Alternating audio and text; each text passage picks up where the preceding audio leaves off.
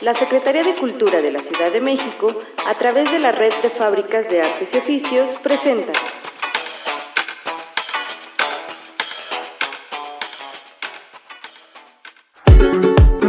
Conectando contigo. Con ellos. Con nosotros. Con ustedes. Donde creemos que los sueños son posibles si se lucha por ellos.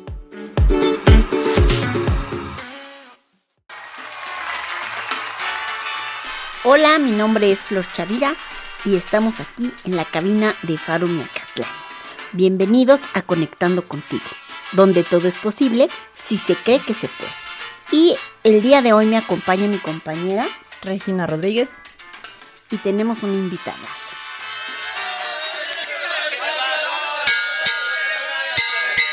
Lucharán de dos a tres caídas y sin límite de tiempo.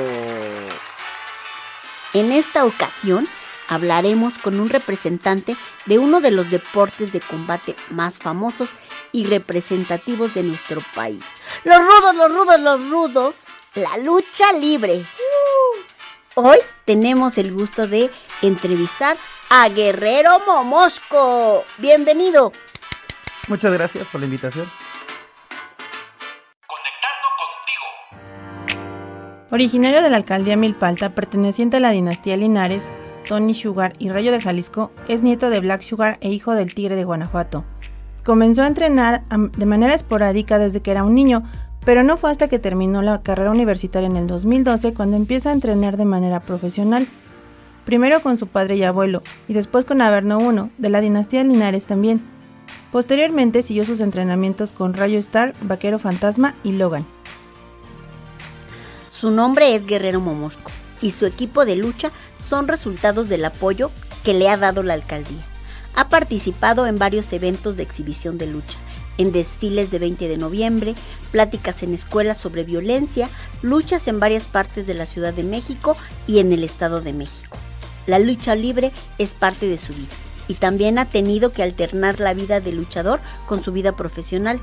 En los últimos dos años ha estado inactivo debido a la pandemia de COVID. Bienvenido, Guerrero Momosco. Hola, muchas gracias por estar aquí en la cabina de Faro Miacatlán. ¿Qué tal, Guerrero Momosco? Eh, ¿Cómo te encuentras hoy? Muy, muy bien, emocionado por esta invitación, que se dé esta oportunidad. Para empezar, nos gustaría saber qué significa para ti ser parte de esta cultura de la lucha libre mexicana.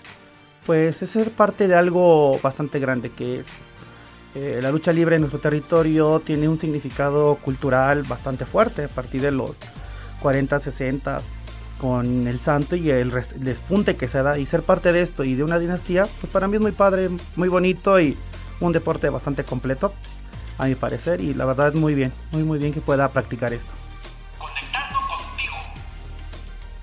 Y cuéntanos, ¿cómo es que eliges el nombre de Guerrero Momosco? Pues durante los entrenamientos eh, buscaba una parte de esta identidad podría haber tomado el nombre de mi padre, pero él jamás me exigió, me puso a decir, llámate de esta manera o no. Al mismo tiempo, pues eh, la delegación buscaba como que alguien representativo. Entonces, en la búsqueda de nombres que tengan que ver con la alcaldía, llegué al de Guerrero Momosco. De hecho, todos los temas que tienen que ver con el, todo mi equipo son este, cuestiones prehispánicas. La máscara, que ahorita traigo puesta, tiene elementos de lo que es el Tlaloc. Son dos serpientes entrelazadas de color jade y que terminan con la boca y son los colmillos, lo que sería prácticamente la simbología de Tlaloc. En mi equipo traigo el emblema del Momoshko, precisamente que nos representa. Y en el pantalón es rojo y negro, que dentro de la cosmovisión mesoamericana representa la sabiduría. Y tiene dos elementos, fuego y agua entrelazándose, que es el Atlachinoli, que es el símbolo de la guerra, el agua quemada o tierra quemada. Y bueno, esos elementos me parecieron eh, idóneos para mi traje. Eh, me lo diseñó mi hermano, es diseñador gráfico en ese aspecto, y logra darle esa fusión entre la lucha libre, la cultura prehispánica y nuestra alcaldía. Y cuéntame, ¿quién te hizo el traje? Pues anduve buscando diferentes mascareros y llegué con un señor que en paz descanse, de hecho acaba de fallecer, en Tepito, en el barrio Bravo. Llegué hasta allá, en la parte más profunda, no sé, no recuerdo cómo lo contacté, la verdad. Llegué y me vio mi diseño, vale, en tanto tiempo. Ahí fue donde la alcaldía me apoyó con una parte para el track, bueno, para el equipo, se le llama el equipo. Y bueno, esa persona fue este Carlos Eduardo Rico, Carlos Leonardo Rico, perdón, Leonardo Rico, ahí en Tepito. Recientemente pues falleció, pero él fue el que me hizo mi primer equipo, que es, y la máscara que ahorita porto, la primera. Oye, ¿y en qué momento descubres que tu vocación es la lucha libre? Siempre me ha gustado desde pequeño, desde que iba a ver a mi papá las funciones y entrenando con él. Sin embargo, nunca pensé de joven, bueno, de pequeño, llegar a ser luchador. Casi siempre me estuve enfocado en los estudios, en los estudios, los estudios. A veces pensaba, ah, imagínense que pues trabajara y al tiempo fue a luchar, pero era un imaginativo. Terminé la carrera y se dio la oportunidad de que empezara a entrenar un poquito más mm, profesionalmente hablando. Empecé a entrenar, a entrenar y así poco a poco se fueron dando las cosas hasta que eh, entrené en diferentes lugares y vieron oportunidades de primero exhibiciones de los avances del entrenamiento y posteriormente ya luchas en forma. Aquí en la alcaldía hemos participado en bastantes luchas, Tecome, el centro de Milpalda, así como exhibiciones y en otras partes. Pero sí es a partir ya de una edad un poquito más grande, terminado la carrera. Así que nunca es tarde para empezar algo. Conectando contigo.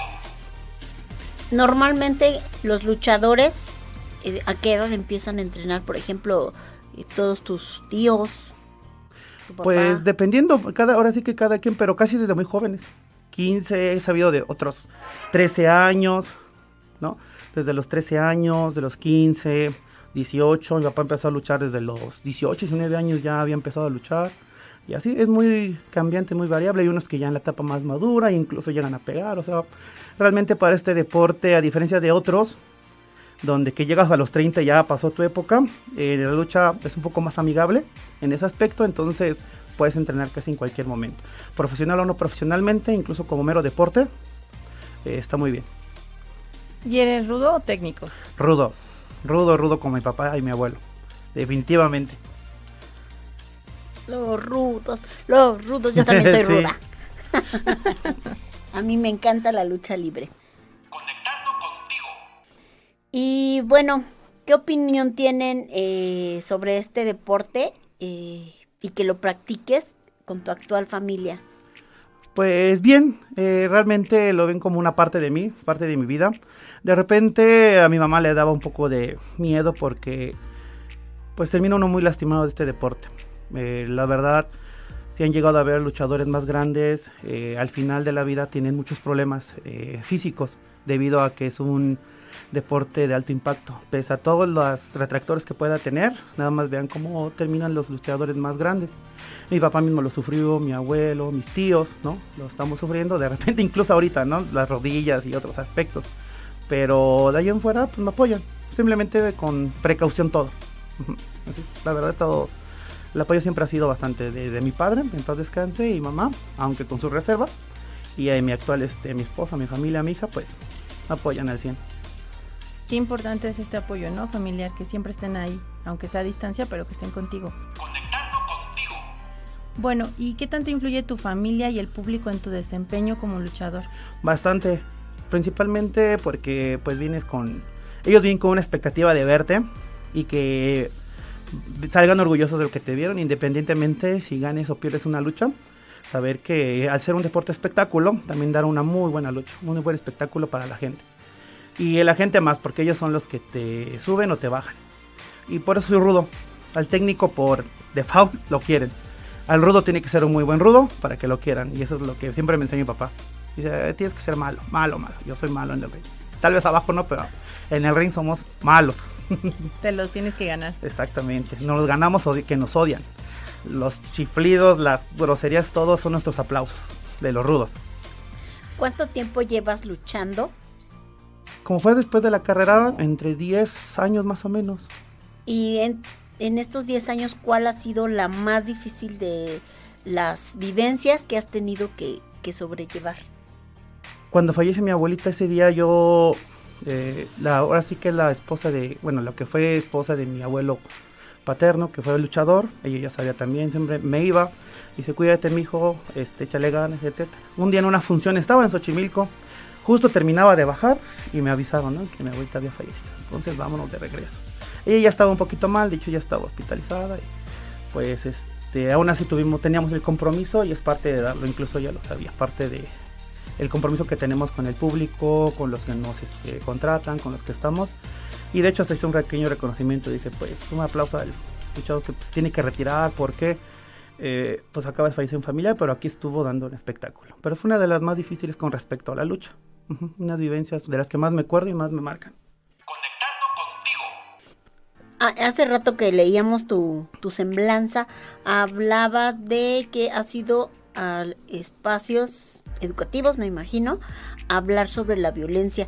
Yo justamente después de este acontecimiento que hubo en el Estadio Querétaro, de eh, eh, la violencia extrema que se vivió, eh, platicaba con mi pareja y, le decía que la lucha libre, a pesar de que es un deporte violento, nunca ha generado un conato de violencia. Eh, creo que, es uno de los deportes más ricos, que como los espectadores, que yo lo disfruto, porque vas a, sacar todo lo que traes dentro. Yo creo que eso, desde mi punto de vista como espectadora, hace que disfrutes el espectáculo. Que entre comillas sabes que es mentira, que, que, que no es una rivalidad en serio de odio, sino que es parte de un deporte que es hasta cierto punto un juego que, que ustedes llevan. Digo, ahorita nos dirá si es verdad o no. Y, pero que los espectadores lo disfrutamos tanto y jamás vamos con la idea de realmente generar violencia.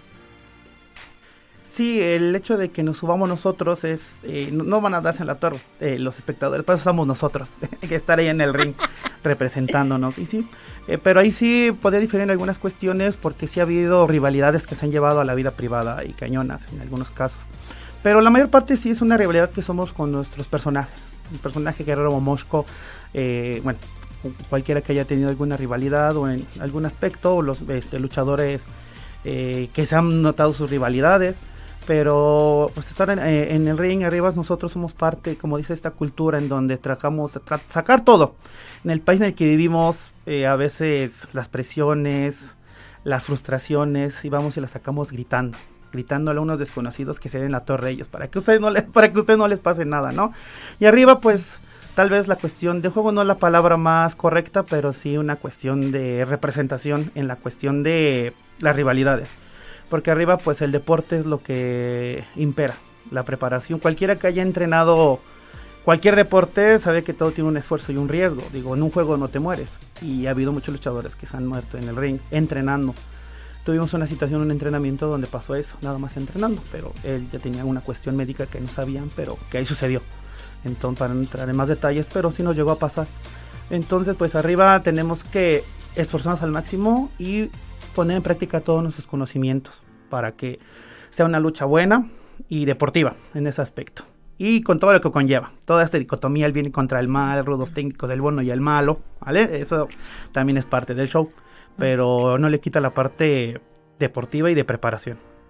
Sí, sí, sí. Es parte del, bien dice, ¿no? El, el deporte espectáculo. Exactamente. Y el otro, pues, es más bien fanatismo.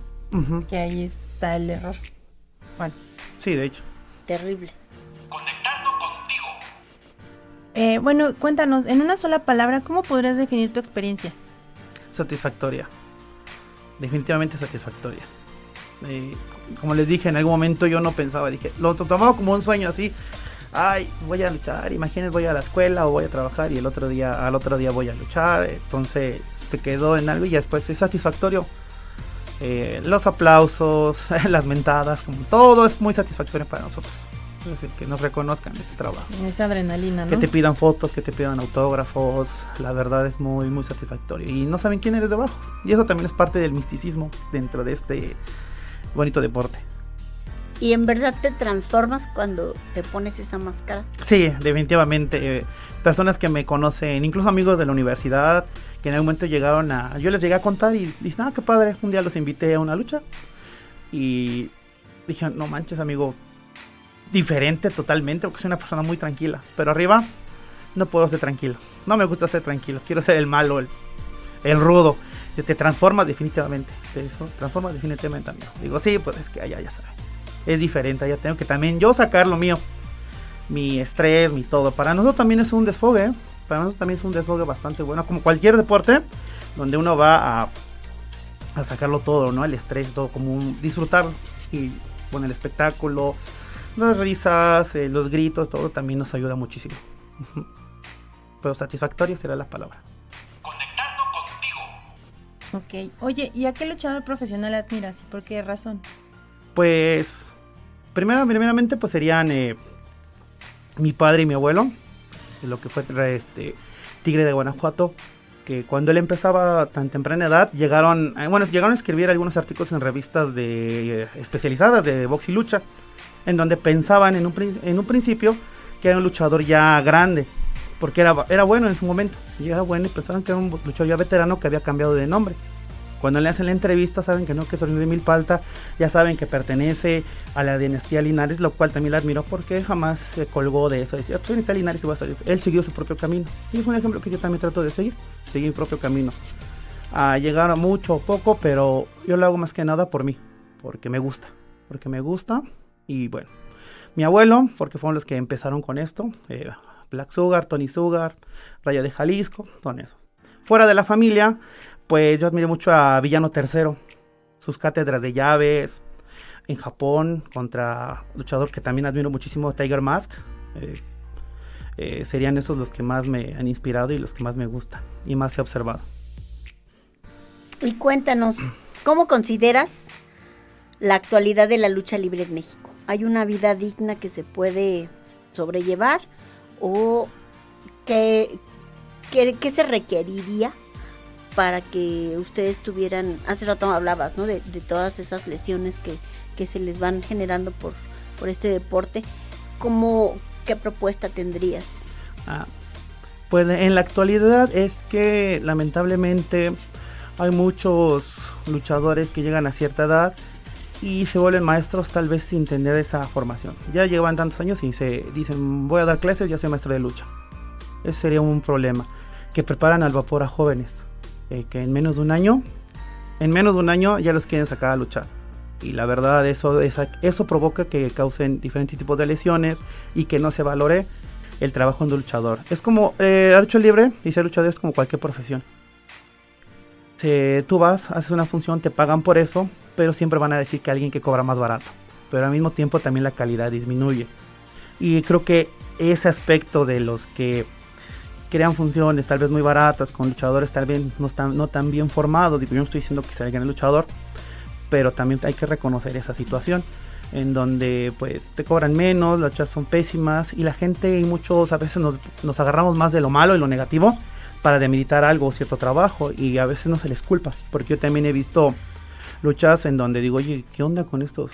¿No? O sea, ¿qué están haciendo? O sea, todo mal, todo feo y como digo, sin ser yo el gran luchador ni mucho menos, pero también como fanático se puede reconocer. Los mismos fanáticos lo pueden reconocer y lo dicen, ya no es lo mismo que antes. Y parte de eso son los jóvenes luchadores. Hay muchos buenos también que en la actualidad tratan de rescatar esa, esa parte de la lucha libre clásica, ras de lona, tratan de darle la espectacularidad con grandes vuelos, etcétera que también es bien y lo tratan de rescatar. El problema tal vez está en lo demás abajo, tal vez. Los que tratan de escalar de las maneras tal vez no mejor, no de la mejor manera posible, ¿no? Tratan de hacerlo ya inventándoles más, más cosas, este, utilizando, dañándose tal vez de manera que yo siempre he estado en desacuerdo, innecesarias, ¿no? Una cosa que parte del espectáculo, parte que nos damos son sillazos, etcétera, pero yo utilizar otros elementos, lámparas y eso le... Y yo siempre he dicho, ¿no? Yo sí sé luchar, o algunos han dicho, no, yo sí sé luchar, yo no necesito hacer eso.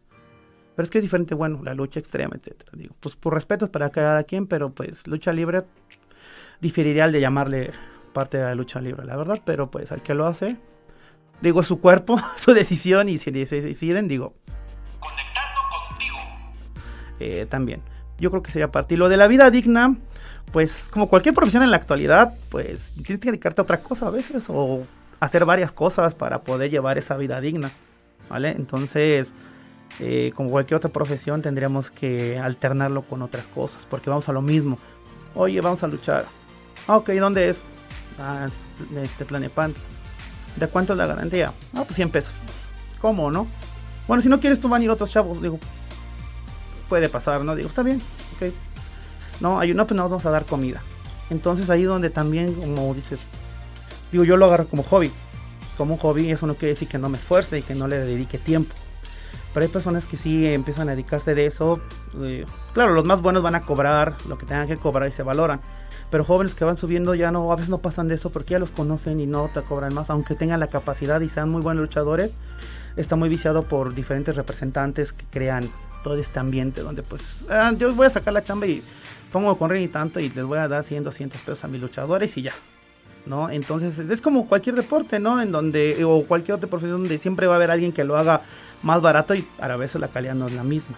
Yo creo que ahí, como cualquier profesionista, también hay que saber valorar nuestro trabajo, ¿no?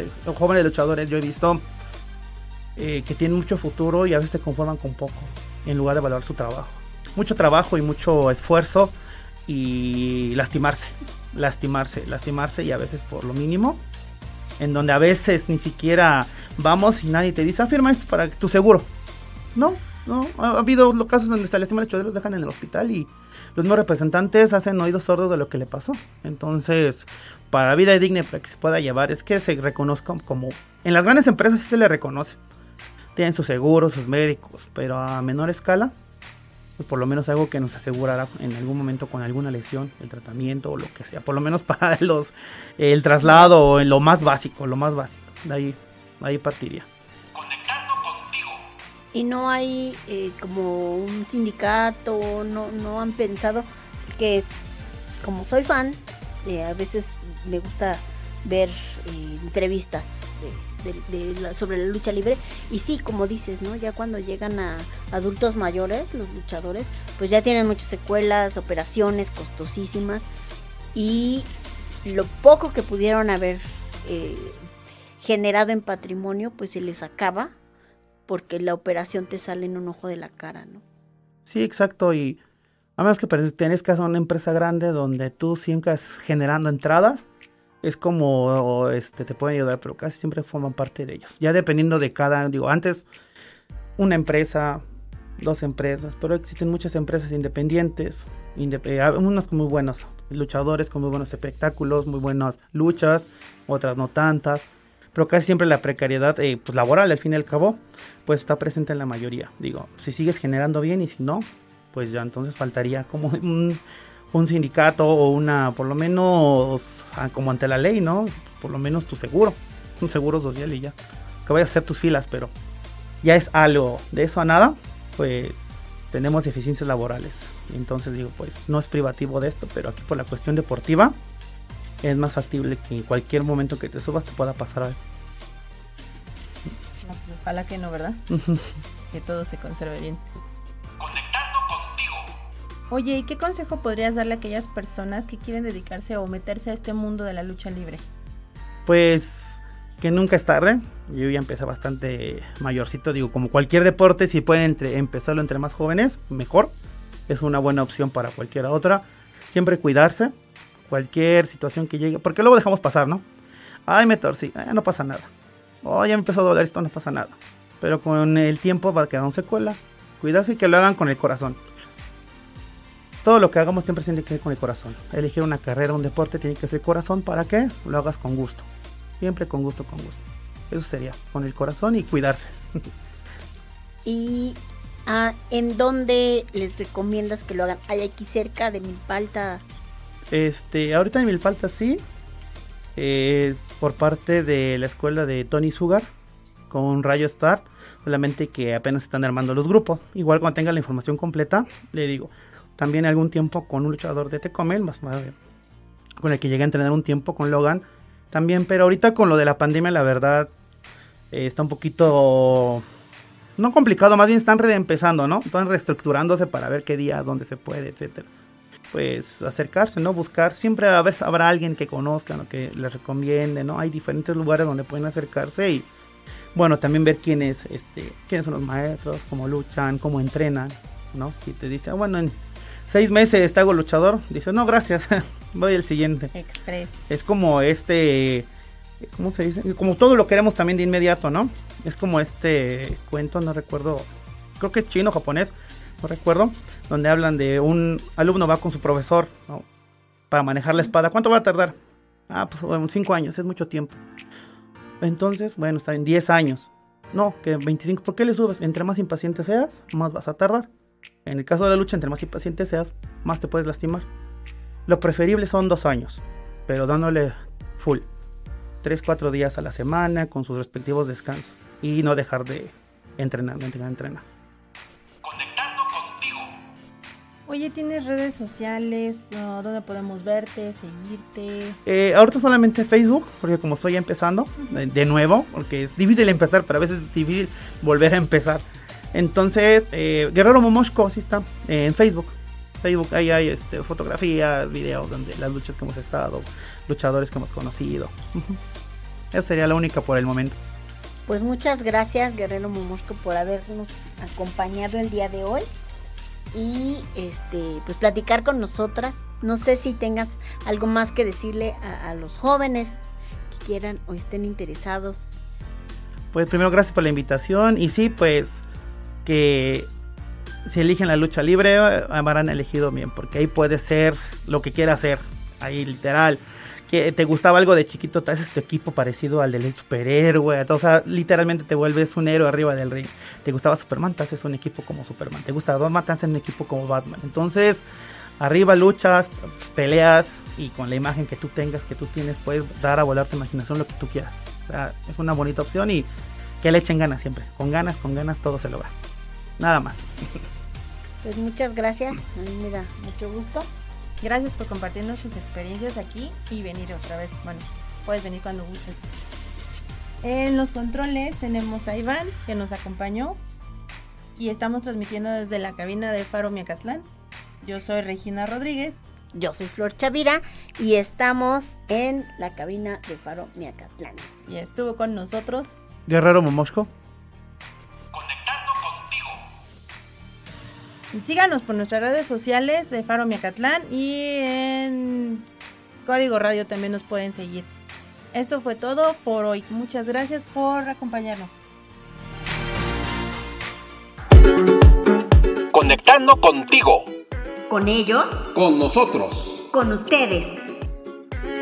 Donde creemos que los sueños son posibles si se lucha por ellos.